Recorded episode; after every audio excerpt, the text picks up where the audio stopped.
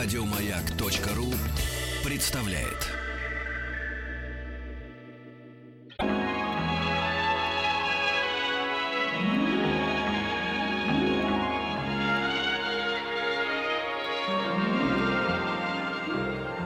Уральские самоцветы. Добрый вечер, здравствуйте. Вахтанг Махарадзе, Павел Картаев и наш сегодняшний гость Вячеслав Кондратьев, специалист в истории авиации. Сегодня мы в наших крыльях советов будем говорить о русских самолетах Первой мировой войны, которые, конечно, в основном французские. Нюпра и Форман у нас. Вячеслав, здрасте. Здравствуйте. Ну что, не- неужели ни одного русского самолета не было у нас? Не, ну как, ж, конечно, были. Но прежде всего, наверное, все слышали о знаменитом четырехмоторном бомбардировщике Илье Муромце. Э, Самый прославленный российский самолет Первой мировой войны. Но этим э, наши конструкции не ограничивались. Вот в частности, также в Петербурге был авиационный завод Лебедева, который выпускал двухместные разведчики, легкие бомбардировщики под названием «Лебедь» с различными цифровыми индексами. То есть был «Лебедь-10», «Лебедь-11», «Лебедь-12». И это были самолеты, разработанные в России. Ну, правда, тут э, надо еще упомянуть о том, что до этого завод Лебедева занимался ремонтом трофейных немецких самолетов. То есть вот то, что наши солдаты там находили у линии фронта, севшие на вынужденные или даже полуразбитые, часто эти самолеты приходилось э, восстанавливать, буквально собирая их по кускам. Ну и вот э, в процессе этой работы Лебедев и его инженеры как бы решили сделать собственный самолет. э, ну, Собрать из конечно, оставшихся запчастей. нет, нет, с нуля, естественно. Вот, и... Причем поначалу эти самолеты у них почему-то получались похожими на немецкие. Странно, почему же? Наверное, инструкции не было. Наверное, да. Да, но, правда, потом они стали устанавливать на них другие двигатели, переделали носовую часть, э, крылья. Ну, в общем, это уже, можно сказать, самолет российской конструкции. Но и им тоже дело не ограничивалось. Тот же наш знаменитый авиаконструктор Сикорский, который разработал Илью Муромца, он э, спроектировал еще один самолет, э, гораздо более маленький, одномоторный, двухместный, который первоначально планировалось использовать для тренировки летчиков и обучения для Ильи Муромца. Поскольку гонять такую здоровенную четырехмоторную машину это дорого, неэкономично, ну и потом она в полетах изнашивается. Вот решили сделать такой маленький самолетик, э, дешевый, опять же, дешевый в эксплуатации, но при этом стимулируя э, воспроизвести на нем управление, как у Ильи Муромца. Штурвал. Да, штурвал. Вот обычно мелкие самолеты управляются ручкой. А у этого именно был штурвал, он такой вот треугольной раме, в точности как у Муромца. И в результате получилась вот такая вот летающая парта или летающий тренажер. Но когда немецкие самолеты начали появляться в районе базы Ильи Муромца, э, возле польского городка Яблона, они базировались на аэродроме, вот решили этот учебный самолет э, переделать еще и в истребитель. На него установили пулемет, и они довольно долгое время несли охрану авиабазы, то есть патрулировали в воздухе. Вот, ну, правда, воздушных боев э, не было, то есть не случилось так, чтобы им удалось перехватить в воздухе вражеский самолет. Они думали они о том, чтобы, не знаю, снять штурвал и ручку поставить. А смысл? Обратно. э, Зачем? Он и штурвалом нормально управлялся. Ну, Поколением не бил. Да нет, вроде. Но ручка-то удобнее, в общем. Ну, ручка удобнее, да, но у него все-таки главная задача была именно как тренажер летающий. Интересно. А мотор, тот самый гном, который был да, мотор на нем стоял ротативный гном. Тут 80 я- лошадей. Да, даже не 100, а 80. Ну, для учебного самолета много и не надо. Вот, правда, когда его в истребитель переделали, тут уже, конечно, мощность э, желательно была бы побольше, но как- что было, то было. Поэтому летчики несколько раз жаловались, что вот встречают вражеский самолет в воздухе, не могут догнать, он уходит. Ну и в результате, в конце концов, все-таки из истребителей их перевели обратно в учебный класс, разоружили, и больше они на перехват не летали. Мгм. А чем заправляли самолеты в те времена? Бензином? В Или... те времена, да, бензином. Причем э, бензин смешивался с маслом, вот как в мотоциклетных моторах. Мгм. И там надо было, наверное, бензонасос постоянно чистить, там этот Ну бензо- да, пер- прежде Карбю- всего надо было... Карбюратор. Карбюратор, да, жиклер, карбюратор, это была вообще самая нежная, самая такая вот опасная деталь в самолете. Один наш знаменитый летчик э, едва не погиб, ему с трудом удалось посадить машину с остановившимся мотором. Потом оказалось, что вот в эту трубочку карбюратора залетел комар. Мгм. Да, интересно. А бензин покупали в аптеках, как и в Нет, Германии? конечно, ну что, вот тогда уже легенды. довольно распространены были автомобили, в общем, были и бензоколонки, были и базы, с которых эти бензоколонки снабжались, ну и, соответственно, для авиационных частей бензин закупался централизованно. Были государственные закупки, поскольку это же была военная часть. А тогда уже додумались дублировать системы в моторе, как сейчас, там два магнита, то все, там два, всего по два. Ну вот как раз во время Первой мировой войны вот это вот дублирование пошло. Стали ставить по две свечи на цилиндр, стали ставить иногда даже по два карбюратора. Ну, в общем, на, на некоторых моторах, э, более, так сказать, продвинутых, это уже было, но не на всех. Это мы придумали или за границей люди придумали дублировать? Дублировать это придумали не мы, но, к сожалению, у нас вот в области двигателестроения вот в тот период Первой мировой войны, в общем-то, никаких достижений особых не было. Все моторы, которые у нас в России выпускались, это были либо просто отверточная сборка из готовых деталей, или по иностранной лицензии. То есть, ну, в любом случае, это были иностранные образцы. Мгм. Гаражное хранение у самолетов было, или они вот так вот э, все под открытым небом были? Для самолетов выпускали специальный так называемый ангар палатки. То есть это большая палатка брезентовая, которая натягивалась на аэродроме, и в ней хранились самолеты. На стационарных аэродромах были стационарные ангары. Но таких, к сожалению, было очень мало. И вот с этим, кстати, связан еще один момент, то, что авиация тогдашняя была очень недолговечной. Поскольку в этих ангар-палатках постоянно сырость, э, постоянно конденсат, э, самолеты, соответственно, тоже от этой сырости ничем не были защищены. А Вот, а материал был в основном еще да, дерев- вот именно. А если учесть, что они Дерево. были сделаны из дерева и обтягивались полотном, то тут, соответственно, все и плесень, и грибок. э, Ну и просто вот когда пос- постоянно то намокает, то высыхает, дерево рассыхается. Это смотри, в твоих крыльях новая жизнь. Да, ну, в общем, в результате, как ни странно, сейчас это звучит, когда вот современные пассажирские самолеты, если ему там 5-6 лет, то он считается новый, да вообще почти новый. Те времена полгода вот самолет с завода поступил, и его уже списывали. Полгода? Полгода, да. А иногда даже и раньше бывало, что вот э, за несколько недель во влажной атмосфере самолет уже терял прочность, на нем уже было просто опасно летать. А было такое, что там не подгнил, развалился в полете Бывало, прямо, к да? сожалению, такое тоже бывало, и, в общем-то, это было не редкость. Э, в российской авиации, вот я не знаю, как в иностранной, но я думаю, что такая же была картина. В российской авиации из-за аварий, катастроф в Первой мировой войне погибло более сотни летчиков. А сколько еще выжило? Ну, в общем, почти у всех бывали такие случаи. А сравнима ли статистика с теми, кто погиб в воздушных боях, скажем, и от неполадок от каких-то? Ну, сравнимо, конечно. От неполадок погибло гораздо больше. Во всяком случае, российских летчиков. Я могу ошибаться, конечно, но мне кажется, что даже не только дело в плесени, но и каждая посадка, каждый взлет это же нарушение геометрии самолета, ведь это же дерево. д- А, поэтому вот э, вы обращали внимание, что там крылья у этих бипланов, они соединялись с проволочными перекрестными расщелками, Эх. которых были на концах такие винтовые резьбовые тендеры.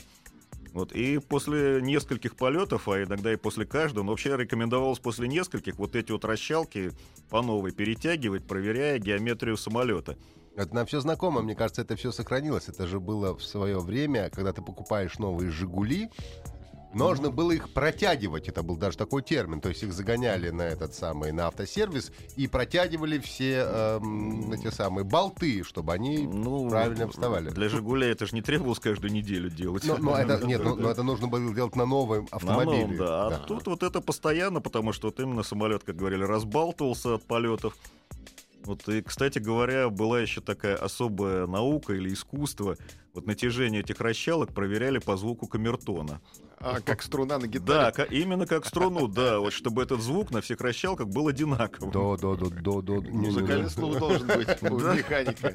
Вот это да, тяжело раньше. Я бы не смог механиком работать на аэродроме. Мы тебя в летчики бы сразу Да, отправили. ну это, конечно, не все таким музицированием занимались, но вот э, были умельцы.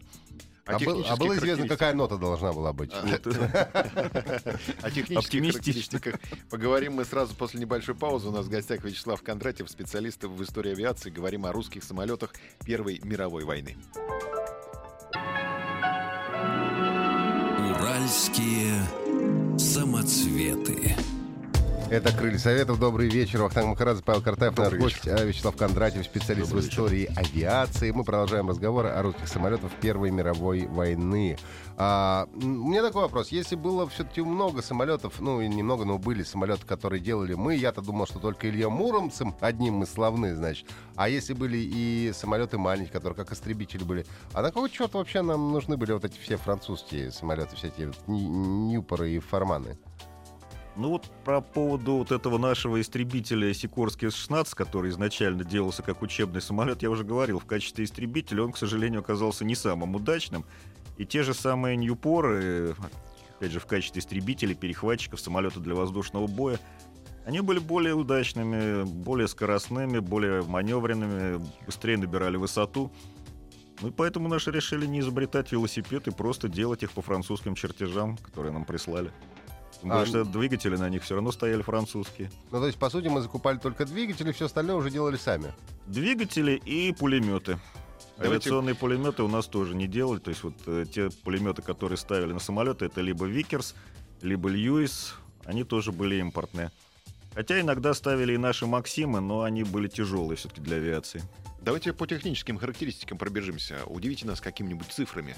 Там размах крыла, скороподъемность. Там, разгон такое? до 100, да? Ой, ну это настолько широко все варьировалось. Ну вот э, у Ильи Муромца там размах крыла достигал 30 метров. А в среднем вот э, обычный самолет Первой мировой войны это размах где-то от 10 до 15 метров. Ну и длина, соответственно, 7, 8, максимум 10 метров. Истребители были еще меньше, одноместные. Там вообще старались, ну, буквально, что называется, облеплять самолетом пилота. Чем меньше, тем лучше. Соответственно, он легче, больше энерговооруженности. Современную квартиру мог бы войти самолет, получается, да? Такой небольшой совсем. Ну, если хорошая квартира, то да. Э, В твою бы не вошел, Павлик. Ну, В мою бы, тоже не вошел. А, э, Господи, сбился из квартиры. Сразу потом. Квартирный вопрос испортил. Квартирный вопрос. Вахтанга только Ну, что. ну, это вечный вопрос. Да. А, А вот, вспомнил, как, какая скорость была все этих самолетов? Как быстро они разгонялись и на какой максимальной скорости и высоте они могли воевать? Значит, э, со скоростью такой вопрос. Э, Скорость э, на протяжении всей Первой мировой войны непрерывно росла, потому что усилия всех конструкторов всех стран были направлены на то, чтобы сделать самолеты быстрее, чем у противника. В какие-то периоды там союзники вырывались вперед, какие-то немцы. Но в конце концов сказать, пальма первенства осталась все-таки за союзником, потому что им э, удалось сделать э, наиболее мощные авиационные двигатели, которые применялись в Первой мировой войне. То есть, например, э, в США к концу войны появился такой уже двухрядный V-образный двигатель Liberty мощностью 400 лошадиных сил. По тем временам это было очень много. Э, Самые мощные немецкие авиационные двигатели развивали не более 250. Ну, соответственно, можете себе представить, насколько быстрее были самолеты с Liberty. Ну, Ну, это- в два раза, ну, почти не, два ну не раза. в два раза. Там, конечно, еще аэродинамика большую роль играет, и масса. Ну, в общем, значительно. Ну да, это же одно дело поставишь на маленький самолет и 250 лошадиных сил, а другое дело поставишь на большой самолет те же самые 250 Ну, лошадиных сил. ну, Так ты на маленький Да. поставь, у него крылья вот, отвалятся. ну, а что, да, а вот что касается самолетов-истребителей, начинали они войну с двигателями мощностью 80-100 лошадиных сил. Потом она постепенно дошла до 150, и вот уже где-то к концу войны, к 18 году, это было порядка 200-220 лошадиных сил вот в среднем. Такие моторы стояли на самолетах. Но при этом э, речь идет о моторах э, жидкостного охлаждения. Вот те самые ротативные моторы с вращающимся блоком цилиндров, их э, так и не удалось довести до 200 лошадиных сил. Просто конструкция не позволяла, там слишком большая сила инерции вращения, и слишком мощные такие моторы, их просто могло разорвать при работе. Именно вот из-за центробежных сил. А Поэтому 100, 150, э, 150, 170 вот для двигателей воздушного охлаждения и 200-250 для водяных. А моторы всего двух типов бывают. Звездообразные и V-образные, да? Нет, тогда еще были моторы однорядные, то есть вот один ряд цилиндров, там или 4, или потом стали 6 цилиндров ставить в ряд. Вот как раз таких начиналось. А вот V-образное, это уже появилось где-то к 16 году, ну, собственно говоря, когда стали вот так вот объединять два блока на одном картере. А V-образные удобны тем, что можно через него продеть э, да, пулемет какой-нибудь, да? да, да, да, можно через него продеть э, ствол какого-то оружия. И вот, в частности, французы до этого додумались, первыми поставили на самолет пушку. Но, к сожалению, у нас э, на Восточном фронте в России таких самолетов не было. Да их вообще было все штук 20 где-то построено, вот этих пушечных истребителей. В общем, редкая была птица. Причем э, тогда еще автоматических пушек не было. Пушка перезаряжалась вручную после каждого выстрела. И стреляла она, что интересно, картечью. Ой, Да, то есть... э, ее обратно не закидывала? Да, да нет, ее не закидывал, но бывали проблемы, когда гильзы начинали кататься по полу устреленные и заклинивали управление. Вот такое бывало. Мгм. А вот э, в методике ведения воздушного боя там были рекомендации подлететь как можно ближе, чтобы Да, да, самолет ну заполнил да, конечно. прицел полностью. Да. А обломки не летели на самолет, с которого ведется огонь? Обломки, ну какие там обломки? Пол- Полотно же, обшивка, есть его просто рвало. Но, знаете, вот бывали такие случаи, ну, не знаю, может быть, это авиационная легенда, но, во всяком случае, я неоднократно встречал вот в исторических описаниях, что летчики возвращались из боя, забрызганной кровью, убитыми вражеских пилотов. То есть вот на таком близком расстоянии шел бой. Э, Французский ас, один известный, говорил, что открывать огонь желательно с такого расстояния, когда у вражеского пилота будут видны белки глаз. Ой-ой-ой. Ничего себе. Ну, где же он белки глаз-то сзади найдет? А нет, но имелся в виду стрелок, который сидит сзади, спиной к А. летчику и, соответственно, отстреливается из заднего турельного пулемета. В основном все легкие бомбардировщики и все разведчики того периода были двухместными. И у них сзади стоял оборонительный пулемет. Вот как раз его, этого пулеметчика, он имел в виду. Мгм. А бензобак э, стоял в крыльях или еще пока за Бензобак пилотом? обычно ставился в фюзеляже между кабиной и двигателем. посередине, получается? Да, да. То есть э, сначала спереди стоял мотор, потом бензобак, э, потом кабина. Это для чего нужно было? Э, В центре самолета центр тяжести, то есть по мере расходования бензина он должен оставаться на том же самом месте, чтобы не съезжал ни вперед, когда бак полный, ни назад, когда он пустой. Но это Ну. небезопасно, мне кажется. Это действительно, да, опасно. Бывали пожары, бывало, что и летчики гибли, но, тем не менее, по конструкционным соображениям больше его размещать было негде. В крыльях тогда ну, невозможно было ставить баки, потому что крылья были деревянные, с полотном тонкие. Ну и потом, если размещать баки в крыльях, они получатся плоские, а это, соответственно, намного увеличивается поражаемая поверхность. Мгм. То есть вот э, бак фюзеляжа, он получался наиболее компактным, в него сложнее всего было попасть. А может быть, сажать летчика на бензобак, например, ну, чтобы под сиденьем Такое тоже ногами? бывало, да, вот э, в частности на этом вот самом Сикорском С-16 у него как раз бензобак стоял под сиденьем. Мгм. Но это неудобно в плане того, если кто-то сзади, да, с нижней полусферы зайдет, то тут же конец бензобаку. Ну да, неприятно, конечно. Да. Но если сзади зайдет, то в любом случае, ну, если даже не конец бензобаку, а попадет он в летчика. Ну, ну да. Послушаем новости тогда и снова Давай. вернемся. Да, да. А, Вячеслав Кондратьев, специалист в истории авиации, сегодня рассказывает про русские самолеты Первой мировой войны. Уральские самоцветы.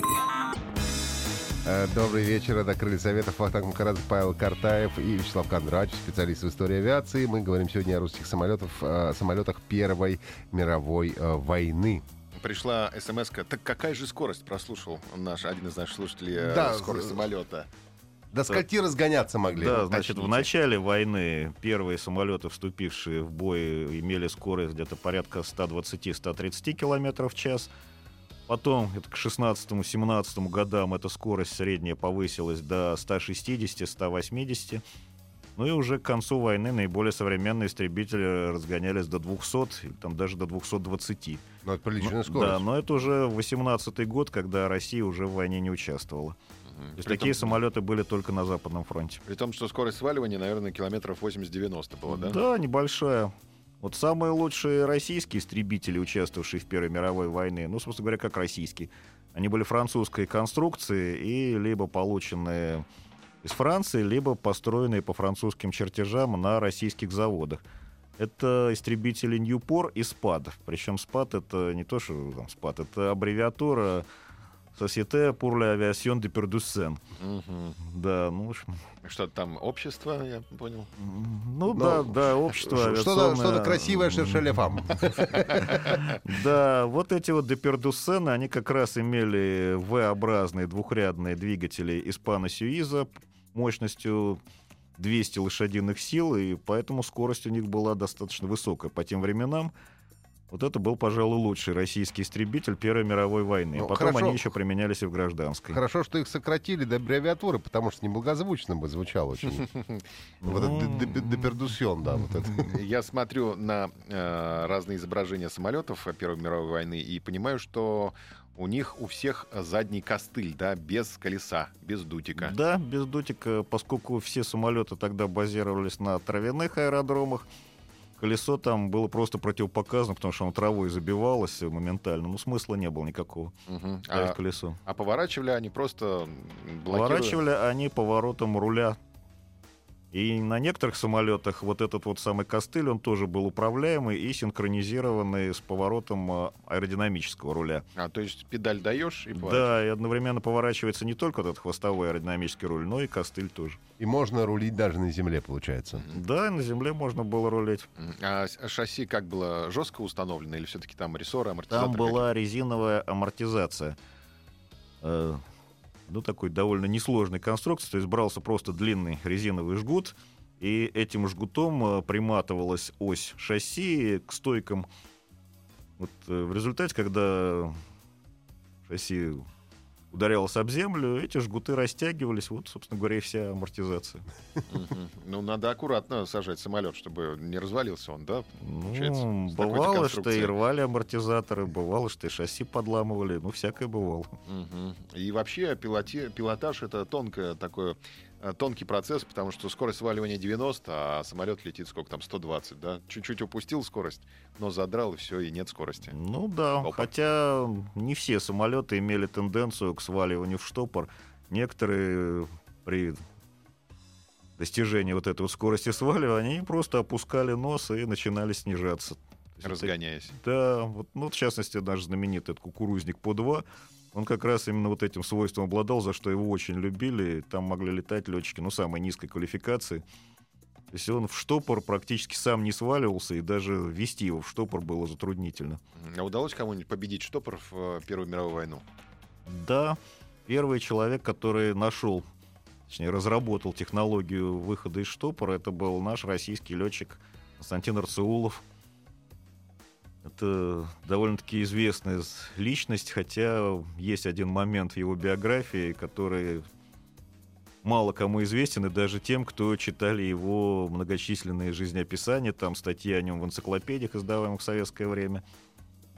Это человек, который прославился не только своими полетами в Первую мировую войну, но и тем, что он э, довольно активно воевал в авиации Врангеля. М, Потом уже. Да, мгм. вот этот период э, его жизни, соответственно, если в советские времена вычеркивали из биографии. Но и он сам его, конечно же, не афишировал. А он инженер, да, сам по себе? Он как-то Он летчик-испытатель, да. на бумаге пришел к э, решению этой задачи? Ну, потому И- что или совершенно- практическим путем это столько бы летчиков понадобилось. Ну, ну, не Тут, э, по-моему, все-таки интуиция. Знаете, вот то, что тогда называли птичьим инстинктом. Мгм. То есть он э, взял и сделал, да? Да, Он вот он, э, да, и потом он уже описал, что именно он делал, то есть там на, сначала на определенный угол там повернуть педаль, там двинуть ручку. Ну и в результате, можно сказать, что штопор был побежден, хотя это, в общем-то, тоже скорее лозунг, потому что, ну, не всегда его таким образом удавалось побеждать, и не на всех самолетах. То есть, конечно, этому учили всех летчиков, но все равно и даже и во Вторую мировую войну пилоты продолжали биться из-за штопора. Мгм.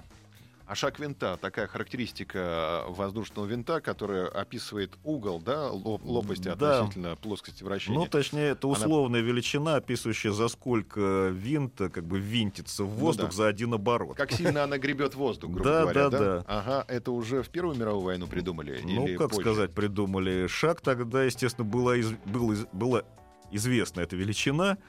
Ее старались учитывать, э, но регулировать ее тогда еще не умели. То есть винты были просто жестко фиксированными лопастями. Мгм. Насколько? Два, две-три лопасти было них. А, в основном две. Но были и трехлопастные винты, бывали даже четырехлопастные. Но самый распространенный винт Первой мировой войны это двухлопастный. Легкий, наверное, да, потому что... Ну, и легкий, и... А винты тоже были деревянные или их уже из железа все-таки делали? Нет, в Первую мировую войну практически все винты были деревянные. Из какого дерева? Из ясеня. Или делали что-то типа вот такой вот толстой фанеры, то есть переклейку из разных слоев древесины с разным направлением волокон. Это нагрузка большая на Ну, винт. Почему нагрузка? Это же потом вот из этого просто как из цельного деревянного бруска также вырезали винт. Просто это в значительной мере предохраняло его от э, рассыхания, от перекосов всяких там, от, от, растрескивания по волокнам. Мгм. Ну, хотя винты все равно были тоже довольно недолговечным Расходный изделием. материал. На посадке часто, да, Да? Мгм. вот. но тем не менее, вот винты из переклейки, они считались лучше, чем винты из цельного куска дерева.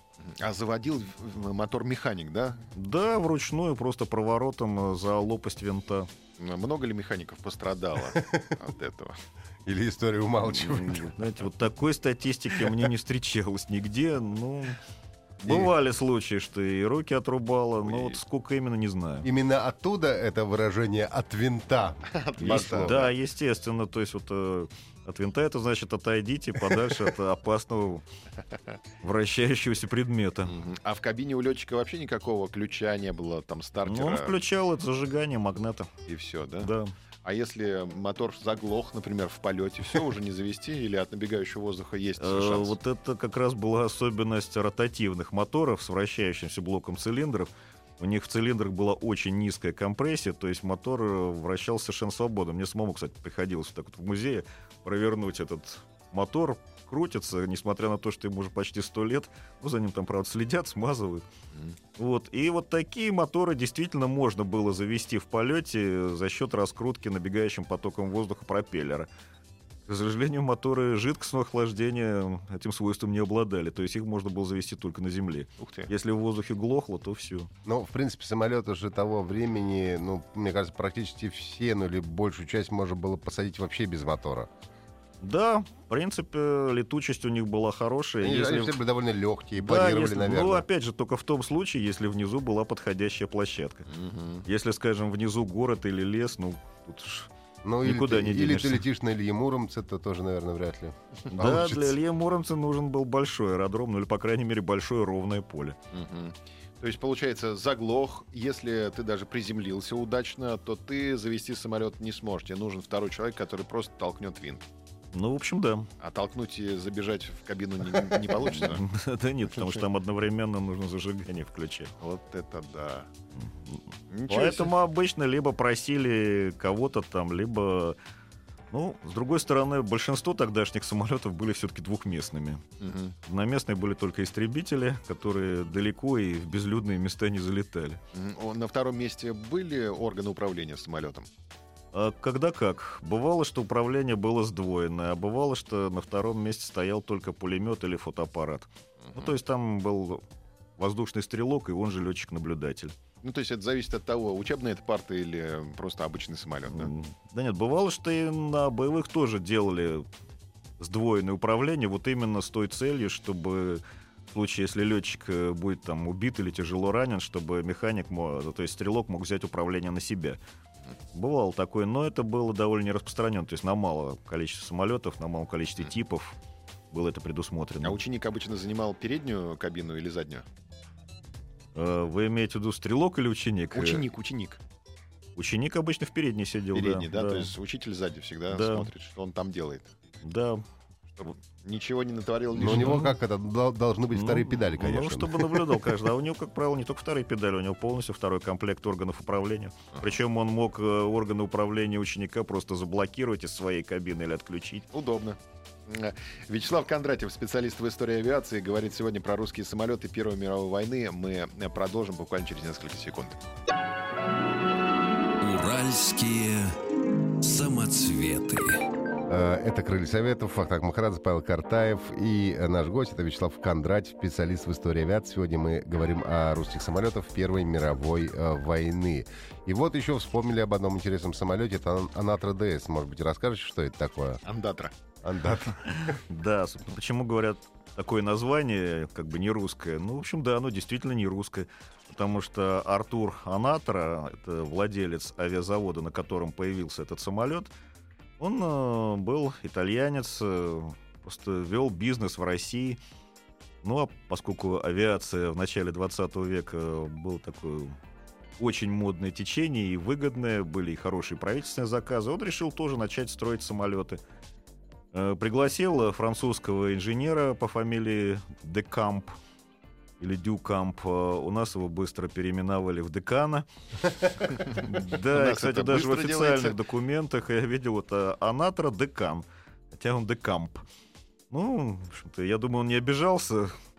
В общем, уже в 1915 году, вскоре после начала Первой мировой войны, этот э, Декамп э, спроектировал довольно удачный двухместный самолет многоцелевого назначения.